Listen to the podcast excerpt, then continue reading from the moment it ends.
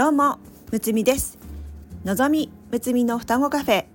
この番組は占い好きの双子がカフェでおしゃべりするように星読みや数秘術の話をゆるーくお届けする番組です。星読みや数秘術を日常的に取り入れて自分らしく生きるヒントになれば幸いです。今日は占いの話はお休みしまして先日能登地震の後初めて能登の友人たちと再会してきましたのでそのお話をしたいと思います、えー、被害がひどかった、えー、輪島市が、えー、実家の友人が何人かいましてその友人たちと再会してきました、えー、私と同じように金沢に住んでいて、えー、実家が輪島という友達が何人かいまして実家の状況を聞いたのですがやはり、えー、かなり家の状況は厳しく住めるような状況ではないそうです。取り壊しすることをもう決めたというお話も聞きました。また、えー、輪島に住んでいる友人もいたのですが、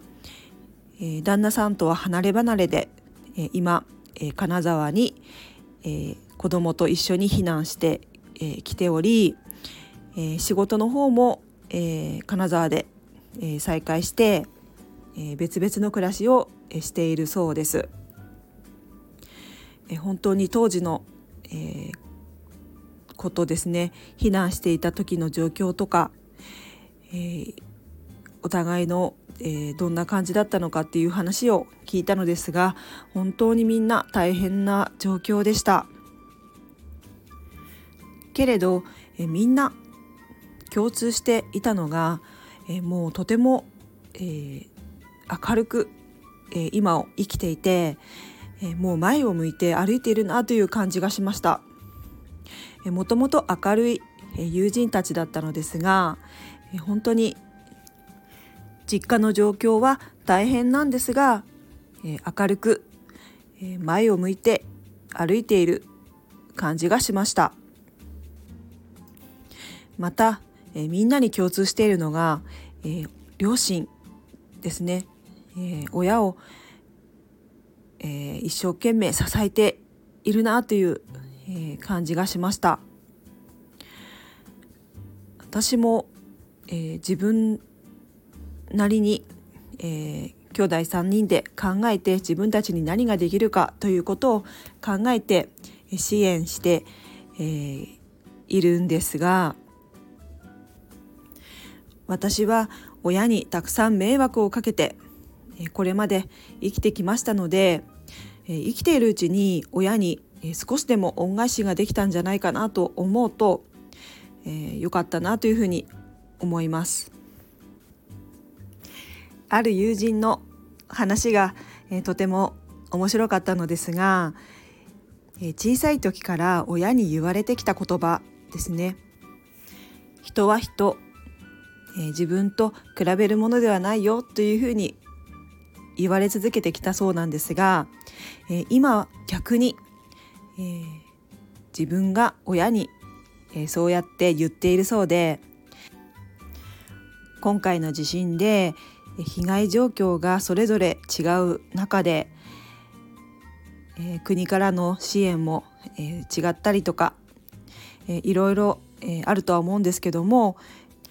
なかなか現実を受け入れられない親に対してそうやって言葉をかけて、え、励ましているという話を聞きまして、え、本当に、えーまあ、素敵な話だなというふうに思いました。今回の能登地震は本当に甚大な被害がありまだまだ復興には時間がかかりそうですが自分たちの中の変化としましては人って本当に支えながら生きているんだなということを実感しております。久しぶりに友人が集まって、美味しいご飯を食べてえー、自分たちの話をして、えまた子供たちとワイワイ騒いで、え過ごすだけで本当にたくさんの元気をもらってまた前を向いて歩んでいける気がしました。私はみんなに、えー、みんなが本当に生きと生きとってくれてよかったというふうに声をかけたんですが、えー、最近本当にそうだなと思うんですね。日々の、えー、ちょっとしたことに、えー、悩んでいたとしてもこの地震の体験を思い出すとあ生きていられるだけで幸せなことなんだなというふうに思えるようになりました、えー、最近、えー、私が、えー、好きで、え聞かせていただいている香里さんのラジオで「死ぬこと以外かすり傷」という言葉を聞きまして本当にとても、えー、素敵な言葉だなというふうに思いました。また、えー、さんまさんの生きているだけで丸儲けという名言もありますよね。私は最近この2つの言葉を、えー、頭に、えー、思い浮かべていたのですが地震の体験を振り返った時にあの時もし違う場所にいたら私は命はなかったかもしれないなとか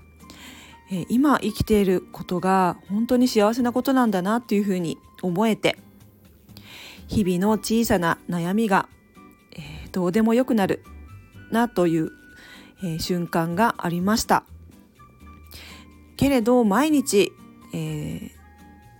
忙しい毎日を過ごしていると、えそんなことも忘れてきてしまいますので、えそんな時は、えー、死ぬこと以外かすり傷生きているだけで丸儲けという言葉を思い出して過ごしてみたいなというふうに思います。では今日はこの辺で。この番組ではレターを募集しております数秘術と星読みの観点から一言アドバイスさせていただきますぜひ何かヒントになればと思いますので、レターを送ってくださいね。お待ちしております。最後まで聞いてくださりありがとうございました。むつみでした。バイバーイ。